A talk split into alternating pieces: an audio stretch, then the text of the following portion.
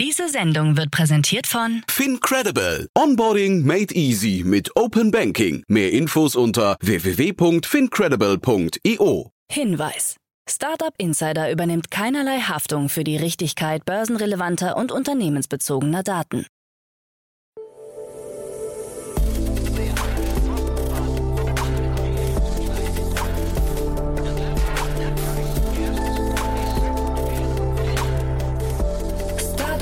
Insider Daily. Morgen Update. Einen wunderschönen guten Morgen und herzlich willkommen zu Startup Insider Daily. Mein Name ist Jan Thomas. Heute ist Dienstag, der 24. Mai. Ja, das sind heute unsere Themen. Plus Dental kommt unter den Hammer. Tom Ilbruck verlässt Global Tactics. Soundcloud löscht extremistische Musik. KI bringt Autos umweltfreundliches Verhalten bei.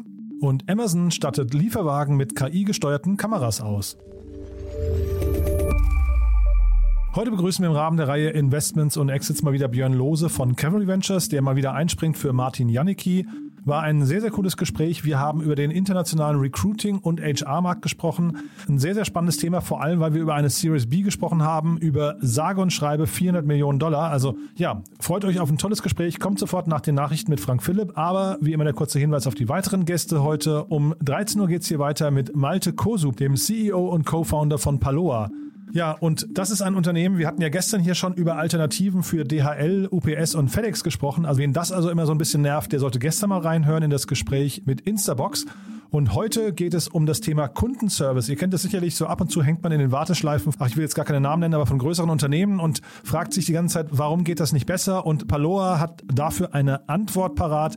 Das Unternehmen hat gerade 4 Millionen Euro eingesammelt und ich fand das sehr, sehr überzeugend und freue mich schon drauf, wenn das eine höhere Marktdurchdringung hat, denn auf jeden Fall klingt das sehr, sehr vielversprechend, was da kommt. Das Gespräch kommt um 13 Uhr und um 16 Uhr geht es dann weiter mit Matthias Einig. Er ist der CEO und Founder von Rencore und das Unternehmen hat gerade 3,75 Millionen Euro eingesammelt im Rahmen einer Series A und betreibt eine Governance-Lösung im Cloud Collaboration Markt mit dem ersten Schritt auf den Office 365, SharePoint und Team-Markt, also die ganze Microsoft-Umgebung. Auch das ein sehr spannendes Unternehmen. Das kann mal richtig groß werden. Ich fand das auf jeden Fall ziemlich plausibel, was ich da gehört habe. Und ja, wie gerade angekündigt, auch da gab es gerade eine Finanzierungsrunde. Das ist also auch ein Gespräch, das ihr euch nicht entgehen lassen solltet. Das kommt nachher um 16 Uhr. Jetzt kommen noch kurz die Verbraucherhinweise und dann, wie angekündigt, Frank Philipp mit den Nachrichten und danach dann Björn Lose von Cavalry Ventures. Werbung. Hi, hier ist Nina, Content Managerin bei Startup Insider. Suchst du deine nächste große berufliche Herausforderung? Dann melde dich bei uns. Wir suchen aktiv nach neuen Teammitgliedern, die Startup Insider zum führenden Informationsmedium der deutschsprachigen Startup-Szene machen wollen. Aktuell suchen wir Sales Manager, Customer Success Manager, Finanzmanager sowie Werkstudenten in den Bereichen Sales, Product und Content. Aber auch wenn keine passende Stelle dabei ist, melde dich trotzdem bei uns. Wir suchen immer nach leidenschaftlichen Menschen, die mit Startup Insider Großes bewegen wollen. Also, um mehr zu erfahren und dich zu bewerben, geh jetzt ganz einfach auf startupinsider.de/slash insider. Startup Insider Daily. Nachrichten. Plus Dental Exit für 131 Millionen Euro. Die Straumann Group aus der Schweiz übernimmt das fünf Jahre alte Berliner Zahnschienen-Startup Plus Dental vollständig. Noch vor einem Jahr stellte Plus Dental-Chefin Eva Maria Meinen eine Milliardenbewertung in Aussicht. Letztlich beträgt die Übernahmesumme laut Straumann 135 Millionen Schweizer Franken, was umgerechnet rund 131 Millionen Euro entspricht. Seit der Gründung im Jahr 2017 hat Plus Dental fast 100 Millionen Euro Kapital eingesammelt, zuletzt unter anderem vom Fußballer Mario Götze. Größter Anteilseigner ist Ping Voyager Partners mit 18 Prozent sowie der Berliner VC HV Capital mit 17 Prozent. Lakestar kam vor dem Exit auf 13 Prozent, der Berliner Private Equity Fonds Cadence Growth Capital auf 10 Prozent. Die Übernahme ist vorbehaltlich der Zustimmung der Kartellbehörden. Tom Ilbruck verlässt Global Tactics. Der Gründer des Textilunternehmens Global Tactics, Tom Ilbruck, hat das Unternehmen verlassen. Global Tactics hatte Corona-Masken produziert, die vom Handwerker-Influencer Finn Kliman verkauft wurden. Diese wurden aber laut Berichten des ZDF-Magazin Royal des TV-Satirikers Jan Böhmermann nicht wie angegeben in Europa, sondern teilweise in Bangladesch und Vietnam produziert. Mangelhafte Masken sollen zudem an Geflüchtete gespendet worden sein. Auf der Seite zstn.de hat Ilbruck, der seit 2020 mit Finn Kliman zusammenarbeitet, verkündet, dass er mit sofortiger Wirkung um die Auflösung meines Beschäftigungsverhältnisses gebeten habe. Nur er allein könne und werde die Verantwortung für sein damaliges Handeln tragen, heißt es in der Stellungnahme. SoundCloud löscht extremistische Musik. Auf Ersuchen der europäischen Polizeibehörden Europol, des BKA und anderer Behörden hat SoundCloud rund 1100 Lieder islamistischer und rechtsextremer Gruppierungen von seiner Plattform entfernt. Es soll sich um gewaltverherrlichende und teils menschenverachtende Inhalte gehandelt haben. Bei der Identifizierung der verantwortlichen Nutzer möchte SoundCloud behilflich sein. Musik gilt als beliebtes Medium zur Verbreitung extremistischer Ansichten, dessen unmittelbarer Zugang zu teils menschenverachtenden Audioinhalten einen wichtigen Faktor bei der Selbstradikalisierung Einzelner darstellen kann, so das BKA in einer Stellungnahme. EZB-Chefin sieht Krypto als wertlos. In einem Interview mit niederländischen Medien hat Christine Lagarde Kryptowährungen als wertlos bezeichnet. Der EZB-Chefin zufolge würde Krypto auf nichts basieren. Einen zugrunde liegenden Vermögenswert, der als Sicherheitsanker fungiert, sei für sie nicht erkennbar. Die Aussage Lagards kommt nach einem größeren Krypto-Crash am Markt, der Bitcoin und Ethereum jeweils mehr als 55 Prozent unter ihr jeweiliges Allzeithoch geschickt hat und in dem der Stablecoin UST samt der dahinterstehenden Terra-Blockchain kollabiert ist. Amazon Lieferwagen mit KI-Kameras. In britischen Lieferwagen hat Amazon Kameras installiert, die von einer künstlichen Intelligenz gesteuert werden. Sie sollen Verkehrsverstöße oder schlechtes Fahrverhalten erkennen und ein akustisches Warnsignal abgeben. Die Maßnahme hat bei Datenschutzgruppen Besorgnis ausgelöst. Die Kameras werden von ihnen als übertrieben und unheimlich bezeichnet. In einer Stellungnahme erklärte ein Amazon-Sprecher, dass Zitat der Zweck der Einführung dieser Technologie darin besteht, die Sicherheit von Fahrern und Gemeinden zu gewährleisten. Es gibt keinen anderen Grund dafür. Wir haben eine umfassende Datenschutzprüfung im Einklang mit den geltenden Gesetzen durchgeführt. Taxidienst Didi vor Delisting. Rund elf Monate nach dem Debakel um den Börsengang des chinesischen Taxivermittlers Didi haben sich dessen Investoren für einen Rückzug von der New Yorker Börse ausgesprochen. Dies wurde auf einer außerordentlichen Aktionärsversammlung in Peking beschlossen, mit der Maßgabe, das Unternehmen so schnell wie möglich von der US-Börse zu nehmen. Didi plant am oder nach dem 2. Juni den entsprechenden Antrag bei der US-Börsenaufsicht SEC einzureichen um die Notierung seiner Anteilsscheine von der NYSE zu streichen. Ein Delisting in den USA könnte den Weg für einen Börsengang in Hongkong eröffnen, hoffen die Aktionäre, darunter der japanische Investor Softbank, die US-Taxi-Plattform Uber und der chinesische Tech-Konzern Tencent. Google und Meta im Visier von US-Senatoren. US-Senatoren haben einen Gesetzentwurf vorgelegt, um das Duopol von Google und Meta, der Muttergesellschaft von Facebook, bei der Online-Werbung zu bekämpfen. Das Gesetz mit dem Titel Competition and Transparency in Digital Advertising Act wird sowohl von Republikanern als auch von Demokraten unterstützt. Es soll erreicht werden, dass Konzerne nicht mehr gleichzeitig Käufer- und Verkäufermärkte betreiben können und ihre marktbeherrschende Stellung in Teilbereichen des Werbemarktes ausnutzen können. KI hilft Autos bei grüner Welle. Forscher des Massachusetts Institute of Technology MIT haben eine künstliche Intelligenz trainiert, damit sie autonome Autos so lenkt, dass Wartezeiten vor Ampeln vermieden werden. Mit angepasster Geschwindigkeit sei es möglich, immer auf einer grünen Welle zu reiten. Die optimierte Fahrweise soll für einen gleichmäßigen Verkehrsfluss sorgen, was wiederum Sprit sparen und die Umwelt schonen würde. Casey Wu, eine Hauptautorin der Studie, erklärte, das Leben von niemandem ist besser, weil er an einer Kreuzung festsitzt. Bei vielen Maßnahmen zur Klimawandelbekämpfung werde ein Unterschied in der Lebensqualität erwartet und das KI-optimierte Fahren sorge für eine niedrige Hürde. Amazon Prime Video streamt ins Weltall. Als Marketing-Gag hat Amazons Streaming-Dienst Prime Video eine Folge der Science-Fiction-Serie Night Sky ins Weltall gestreamt. Amazon spricht von einer intergalaktischen Premiere, die zusammen mit den Satellitendienstleistern SES und Intelsat sowie dem eigenen Cloud-Dienst Amazon Web Services durchgeführt wurde. Prime Video spricht von einer 360-Grad-Übertragung, die theoretisch für jeden verfügbar ist, der offen für den Empfang von Satellitensignalen ist. Die Streaming-Distanz betrug 384.000 Kilometer.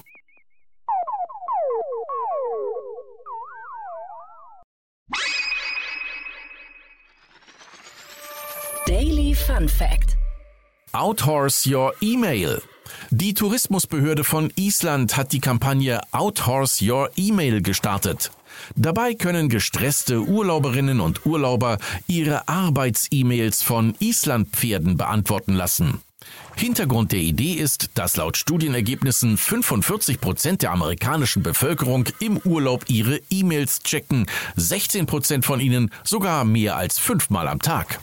Auf der Webseite der Kampagne kann man nun eines von drei Pferden auswählen und seine E-Mail-Adresse sowie den Urlaubszeitraum eingeben. Anschließend laufen die Pferde über eine überdimensional große Tastatur und beantworten jede eingegangene E-Mail so, wie es ihnen beliebt. Startup Insider Daily. Kurznachrichten. Das deutsche Mental Health Startup Nilo.Health hat bei einer Finanzierungsrunde 7,5 Millionen Euro eingesammelt. Die Seed-Runde wurde von Speed Invest angeführt mit Beteiligung von Pro Founders Capital, Vorwerk Ventures und dem Pre-Seed-Investor Atlantic Labs sowie diversen Angel-Investoren. Die US-amerikanische Großbank JP Morgan Chase hat ihre Beteiligung am Berliner Lieferdienst Delivery Hero deutlich gesenkt. Der Anteil an den gesamten Stimmrechten an Delivery Hero reduzierte sich demnach von 6,42 Prozent auf nunmehr 4,87 Prozent und sinke damit unter die 5 Prozent Meldeschwelle, so eine Mitteilung. Im Rahmen seines Business-Kredits hat der Zahlungsdienstleister PayPal den Maximalkreditbetrag auf 150.000 Euro bei Erstbeantragung und auf 250.000 Euro bei wiederholter Inanspruchnahme erhöht. Mit dem Kredit sollen qualifizierte Händler das nötige Kapital beantragen können, um ihr Geschäft auszubauen. Der Streaming-Anbieter Netflix hat sich zu einer Zahlung von 55,8 Millionen Euro bereit erklärt, um Steuerschulden in Italien zu begleichen. Damit legt der US-Konzern einen Rechtsstreit mit der Mailänder Staatsanwaltschaft bei. Diese hatte Netflix aufgefordert, Steuern für die Jahre 2015 bis 2019 nachzuzahlen. Amazon testet in den USA ein neues Geschäftsmodell. Dabei liefern Fahrerinnen und Fahrer von Amazon aus lokalen Einkaufszentren und Präsenzgeschäften und schlagen somit die Brücke zwischen Amazon und dem Handel vor Ort. Die Lieferungen sollen am selben Tag oder am Folgetag der Bestellung erfolgen. Noch ist das Angebot regional stark begrenzt. Und das waren die Startup Insider Daily Nachrichten von Dienstag, dem 24. Mai 2022. Startup Insider Daily. Investments und Exits. Ja, ich freue mich sehr. Björn Lose ist heute wieder hier von Camry Ventures. Hallo Björn. Hallo Jan, freut mich, dass ich da bin. Ja, freut mich sehr, dass du, also ne, ich mache das gerne mit Martin, aber natürlich, ähm, du hast ja beim letzten Mal schon gezeigt, dass du eine wirklich wundervolle äh, Vertretung bist und ja, deswegen sei es, sei es Martin gegönnt, dass er heute noch frei hat. Ähm, Finde ich schön, dass wir sprechen. Und du hast ein tolles Thema, muss ich, mit, äh, muss ich sagen, mitgebracht, ähm, denn da geht es richtig zur Sache in dem Markt, ne? Ja, auf jeden Fall. Ich würde heute ganz gerne die Möglichkeit nutzen, mal mit dir über Velocity Global zu sprechen. Ähm, eine Workforce Management äh, Firma, die kürzlich eine 400 Millionen Dollar Series B bekannt gegeben hat. Und ich finde Series B und 400 Millionen Dollar, das passt in der heutigen Zeit gar nicht so richtig zusammen. Müssen wir vielleicht gleich noch mal ein bisschen auseinandernehmen, aber ähm, lass uns vielleicht mal kurz erstmal darüber sprechen, was die für ein Geschäftsmodell haben, oder? Genau, Velocity Global ist im Endeffekt in einem ähnlichen Markt ähm, ähm, äh, beschäftigt wie Deal.com, Remote.com, Papaya Global, ähm, also alles so im Bereich Workforce Management. Kernbereich ist da eigentlich etwas, was man Employer of Records nennt. Ja, und ich will nochmal kurz ausholen, um einmal auch den Zuhörer abzuholen, was das eigentlich ist. Ähm, Im Endeffekt bei einer, beim Aufbau von einem, von einem Unternehmen ist man relativ schnell, auch gerade in der aktuellen ähm, Umgebung oder im aktuellen Marktumfeld dabei, international Talent natürlich akquirieren zu wollen. Und jetzt ist es leider in Klammern so, dass man, dass eben viele Länder auch verlangen, äh, dass sie, äh, dass man dann dort lokal eine Gesellschaft gründet, um die Aspekte wie Gehaltsabrechnung oder auch die lokale Steuergesetzgebung ähm, konform eben abzubilden. Und das ist natürlich enorm kostspielig und auch zeitaufwendig, insbesondere für, für Startups. Und um das eben e-, effizient und auch qualitativ hochwertig zu machen, ähm, gibt es eben so äh, Employer of Records Companies wie eben Velocity äh, Global oder Deal.com, die das anbieten, äh, mit im Prinzip einem Mausklick äh, die Administration die, und das Onboarding entsprechender äh, Talente oder Mitarbeiter dann eben zu übernehmen und das auf einen Klick eben in, ich weiß nicht, über 150 Märkten oder dergleichen anbieten. Ja, und dafür zahlt man dann so gesehen eine, eine monatliche Subscription-Fee wie in einem klassischen Markt äh. Ich hatte den Jan Depen hier mal zu Gast, äh, den kennst du ja wahrscheinlich auch, ne? Der hat Zeitgold gemacht und die haben Zeitgold ja dann irgendwann verkauft an Deal.com, die du ja gerade eben auch schon genannt hast. Und der hatte mir damals gesagt, Deal.com war das schnell, schnellst wachsende Unternehmen, was er jemals gesehen hat. Ähm, und jetzt scheint aber hier quasi ein Wettbewerber noch schneller zu wachsen eigentlich, ne? Ja, ist ein bisschen die Frage, wo man, wo man da das Startdatum ansetzt oder was man so zur Basis nennt.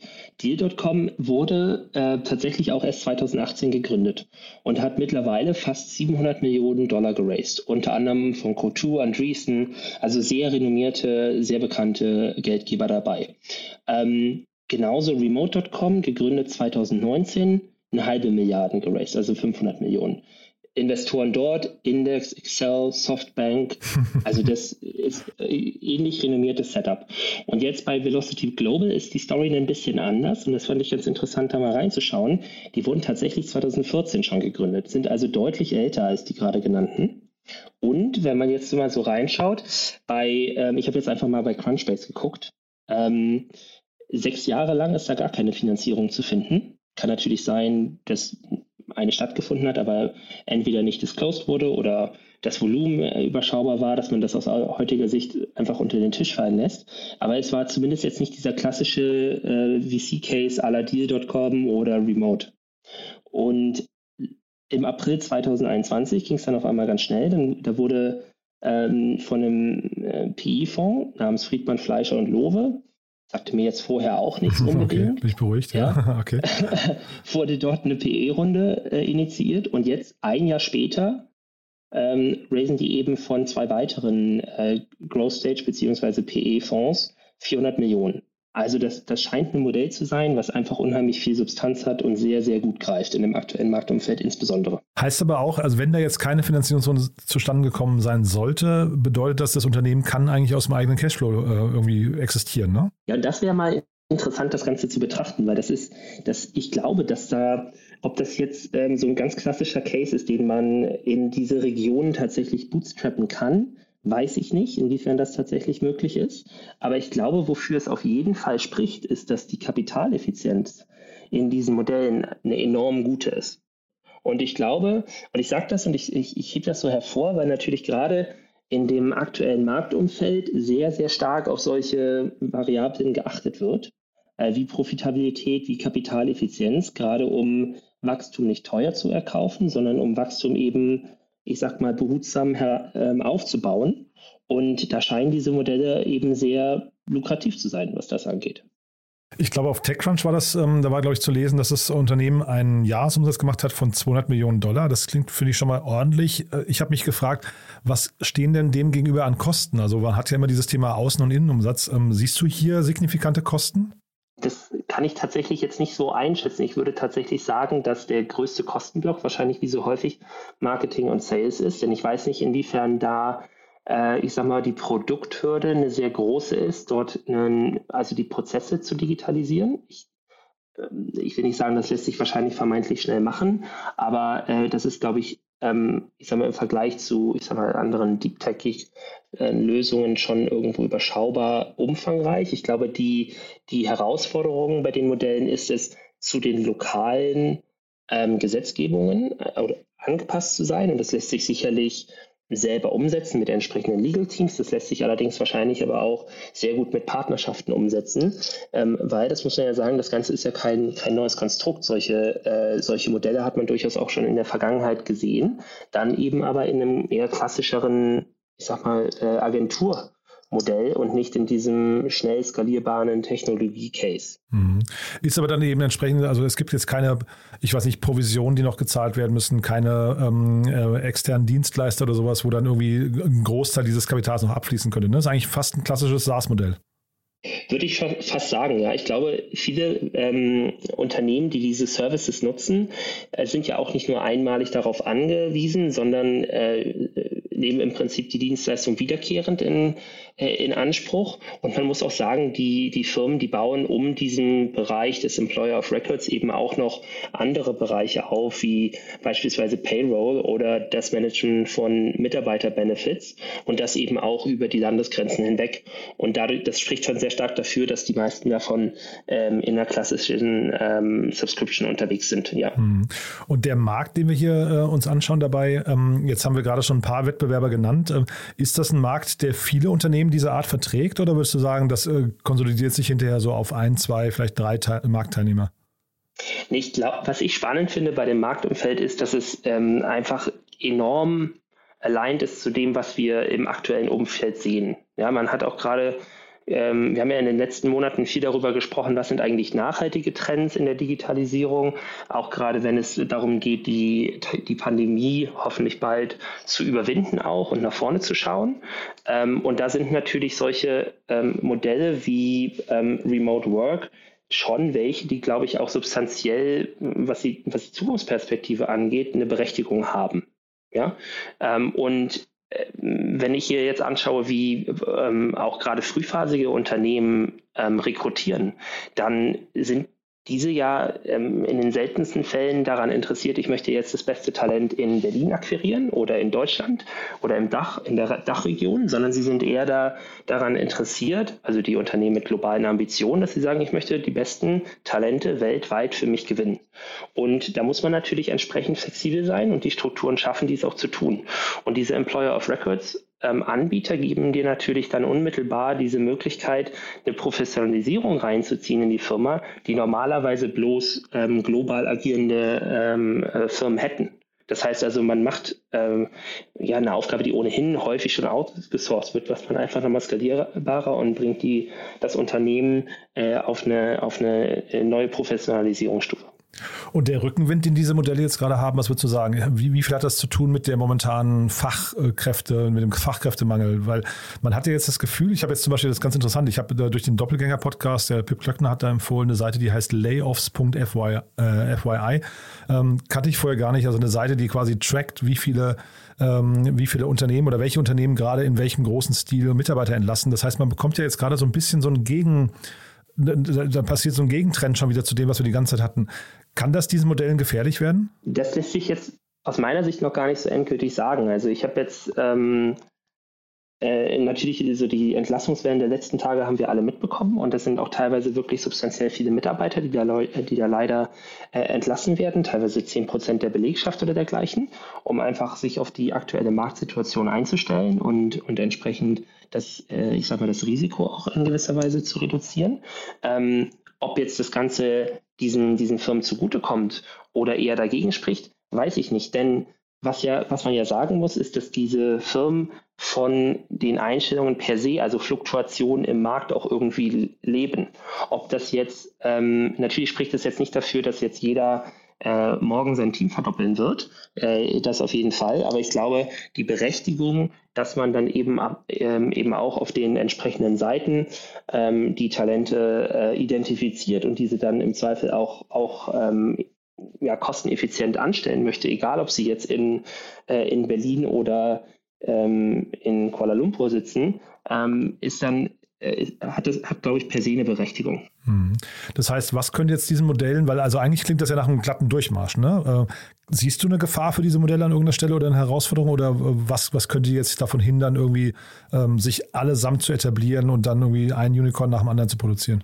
Ja, das kann ich tatsächlich noch gar nicht so richtig einschätzen, weil ich finde es schwer da zu sagen, dass sich diese, diese Firmen entweder geografisch unbedingt differenzieren, als auch im Leistungsangebot differenzieren.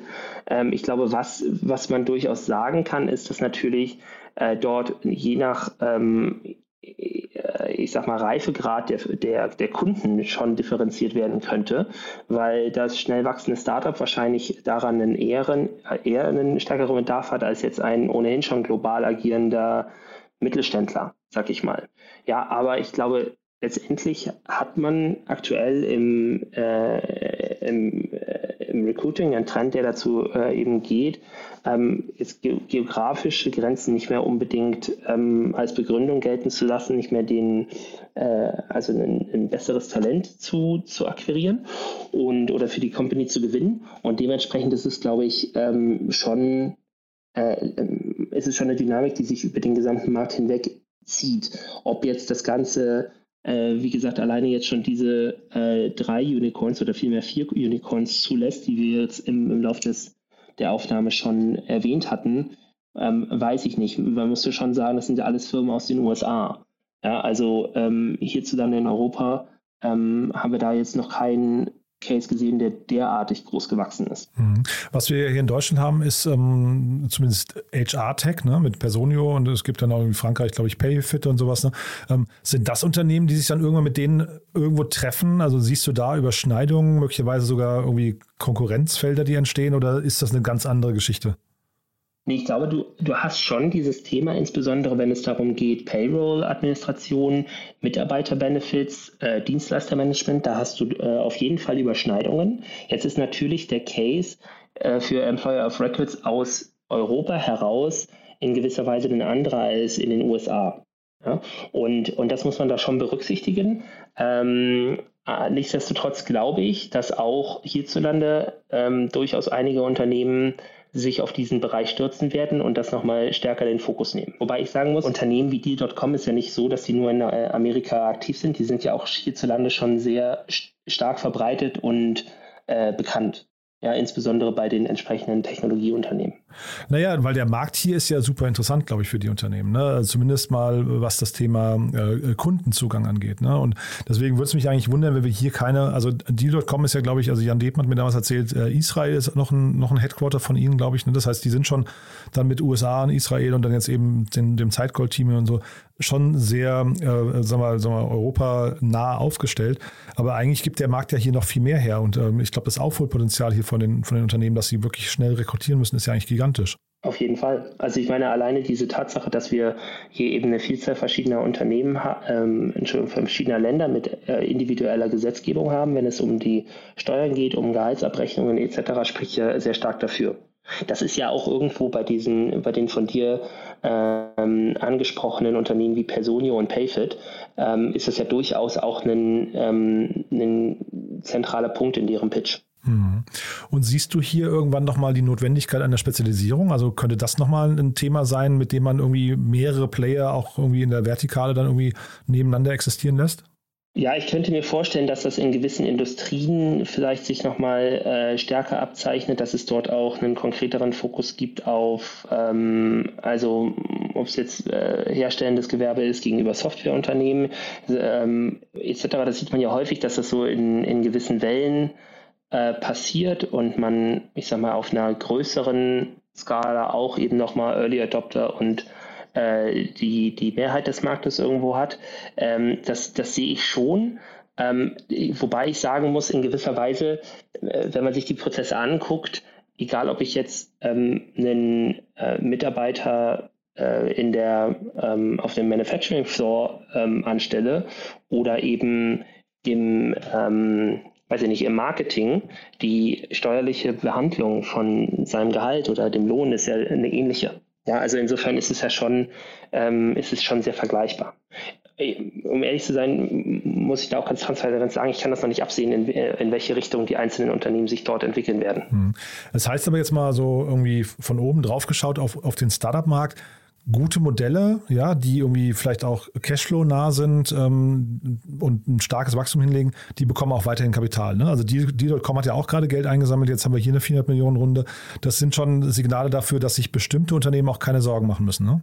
Hundertprozentig. Und ich bin da fest von überzeugt, dass man die Unternehmen, die man substanziell gut aufbaut, wo man auf eben KPIs wie äh, Kapitaleffizienz auch achtet, ähm, die ähm, auch in gewisser Weise ab einem gewissen Punkt default alive sind, ja, anstatt äh, morgen gegen eine Cashflow zu rennen, ähm, dass man die eben äh, schon ähm, als erfolgreiche Cases identifizieren wird über die kommenden Monate und durchaus auch große Finanzierungsrunden sehen wird. Ich glaube sogar, dass sich das Ganze sehr viel stärker nochmal auf die entsprechenden Unternehmen konsolidiert und dass sich die Finanzierungsaktivität äh, dort in gewisser Weise zentriert. Weil was ja vorhanden ist, ist das Geld im Markt. Es ist ja jetzt nicht so, dass über die letzten zwei, drei Jahre äh, VC-Fonds, aber auch Growth Capital-Geber äh, nicht in der Lage waren, ihre, ähm, ihre Kassen zu füllen, sondern ganz im Gegenteil. Sie haben ja äh, viel Finanzierungsvolumen äh, verfügbar und suchen jetzt natürlich allerdings nur ein bisschen differenzierter nach den, nach den Targets, als das gegebenenfalls noch äh, im letzten Jahr der Fall war. Und ähm, die, die kapitaleffizienten Cases sind, glaube ich, in der Breite des Marktes nicht so verbreitet, ähm, wie das eben allgemein der Fall ist, sondern sind eben schon ein bisschen versteckter. Und ich glaube schon, dass man da einen Zug sehen wird auf eben diese interessanten Modelle. Und ich glaube, der HR-Markt, ähm, der kann da ein sehr attraktiver sein, weil man eben sieht, dass man, dass man dort auch eine, ähm, ja, ich spreche ja von, von Net Retention im Prinzip hat, ja, und ähm, sehr viel über Upsells und Cross-Sales irgendwie auch, auch arbeiten kann. Und ähm, muss ich auch sagen, aus eigener Erfahrung in unserem Portfolio ähm, haben wir dort auch äh, enorm kapitaleffiziente äh, Fälle in dem Bereich. Mhm. Jetzt hier nochmal ganz kurz das Thema Signaling von Investoren, weil ich, wir hatten ja vorhin bei den anderen beiden äh, Unternehmen hatten wir ja so Index und ich glaube Tiger Global und ähm, wer war noch alles dabei? Also auf jeden Fall große Namen hatten wir ja gerade festgehalten. Ne?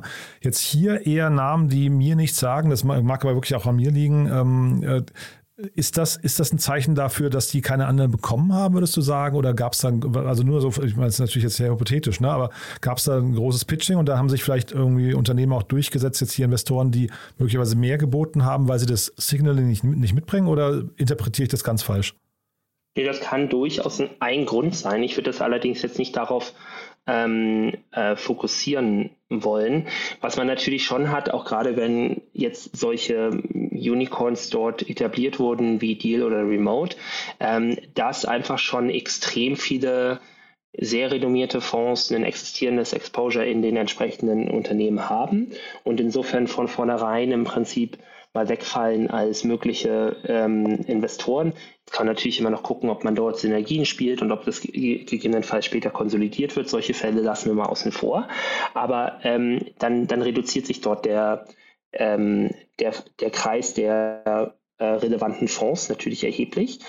Jetzt ist es allerdings auch die Frage, braucht es die unbedingt, um das Modell größer aufzubauen? Denn ich glaube, man hat ja schon also ähm, Velocity hatte jetzt kürzlich eben gesagt, sie haben im vergangenen Jahr, jetzt muss ich einmal hier durch meine Notizen gehen, 125 Millionen Dollar Umsatz gemacht und planen für 2022 220 Millionen Dollar äh, Umsatz ähm, das ist ja, das ist ja kein schlechtes Wachstum und ich glaube, man weiß da einfach, welchen Blueprint man weiter ausrollen muss. Und dann ist eben die Frage, ähm, inwiefern, also was braucht man dazu von Investorenseite? Es ist im Zweifel auch in Anführungsstrichen nur das Kapital, was man braucht, um einen, oder einen bewiesenen Blueprint äh, weiter auszurollen.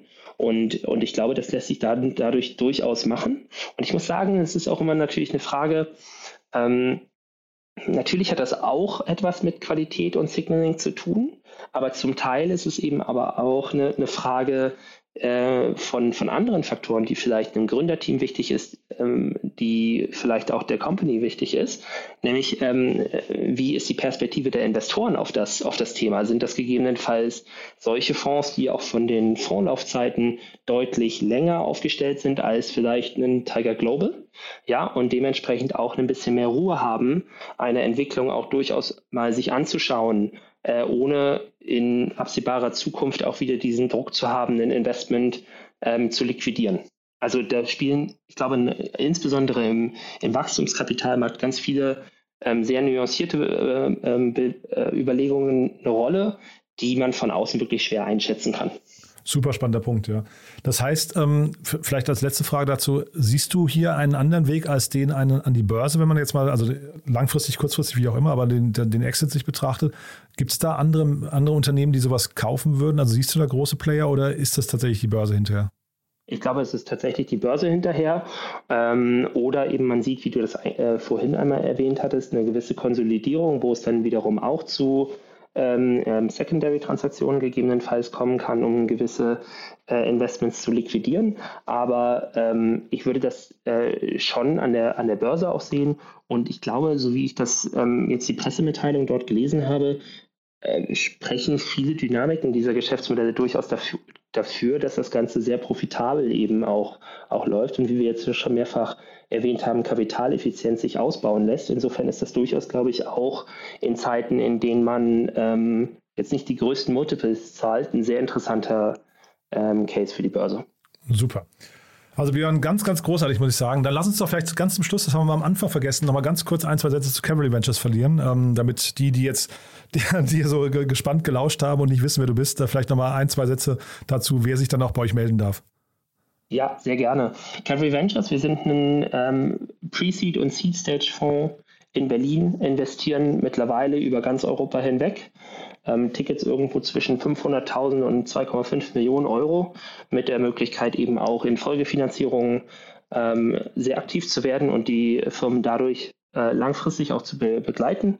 Ähm, ich glaube, unser Markenzeichen und auch der Kern unserer Value Proposition ist irgendwo, dass wir auf der einen Seite ein sehr unternehmernahes äh, LP-Set haben und auf der anderen Seite ein operatives Team, was eben konzeptionelle Unterstützung in äh, den Geschäftsbereichen liefern kann, die für die Frühphase sehr relevant sind. Mhm. Und ihr habt, vielleicht magst du noch mal ein, zwei, drei äh, Portfoliounternehmen nennen, weil da sind ja schon wirklich auch ein paar äh, krasse Namen dabei. Ich weiß, es ist immer schwierig, welche rauszupicken, aber vielleicht so zwei, drei, die man kennt, so zur Einordnung. Ja, gerne. Ähm, wir sind sehr früh auch gerade in unserem ersten Fonds investiert gewesen in Firmen wie, wie Forto oder McMakler ähm, aber eben auch, weil wir jetzt die ganze Zeit über SaaS-Modelle gesprochen haben, in Firmen wie Planradar oder Brighter. Das sind so die bekannteren Namen in unserem Portfolio. Ganz perfekt. Also hat mir großen Spaß gemacht. Wer noch mehr wissen möchte über euch, der Claude Ritter, euer, einer eurer Gründer, war ja neulich hier bei uns zu Gast äh, in einem längeren Podcast. Ähm, da haben wir noch mal ein bisschen über die ganze Strategie von Capital Ventures gesprochen und über die Entstehungsgeschichte. Also das gerne mal anhören, können wir auch gerne verlinken. Und ansonsten, ja, du, hat mir großen Spaß gemacht. Danke, dass du da warst. Ich will jetzt nicht sagen, es ist schön, wenn Martin nicht da ist, aber es war wirklich eine tolle Vertretung, muss ich sagen. Danke, Björn. Danke dir, Jan. Hat mich sehr gefreut.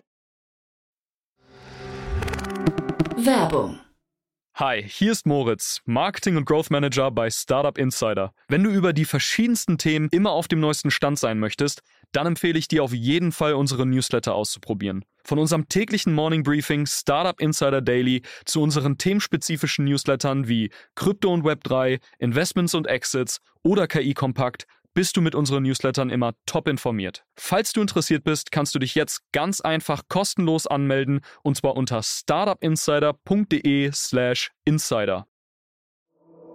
Startup Insider Daily, der tägliche Nachrichtenpodcast der deutschen Startup-Szene. Das war Björn Lose von Cavalry Ventures. Damit sind wir durch für heute Vormittag. Aber nicht vergessen, ich habe es ja schon angekündigt, nachher geht es weiter um 13 Uhr mit dem Thema Kundenservice Wahnsinn und ja, hoffentlich einer guten Lösung dafür. Nämlich Malte Kosub ist bei uns der CEO und Co-Founder von Paloa. Da gab es eine 4 Millionen Euro Runde und dann um 16 Uhr Matthias Einig, der CEO und Founder von Rencore.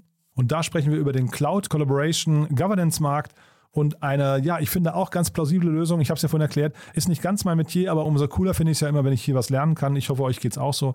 Von daher reinschalten lohnt sich. Das kommt nachher um 16 Uhr. Und wie immer die Bitte, wenn euch gefällt, was wir hier tun, empfehlt uns doch gerne weiter. Vielleicht kennt ihr jemanden, der uns noch nicht kennt und der sich für die Startup-Szene interessiert oder für technische Innovation. Dann schon mal vielen Dank an euch und ansonsten euch einen wunderschönen Tag und ja, hoffentlich bis nachher. Danke. Ciao. Diese Sendung wurde präsentiert von Fincredible. Onboarding made easy mit Open Banking. Mehr Infos unter www.fincredible.io.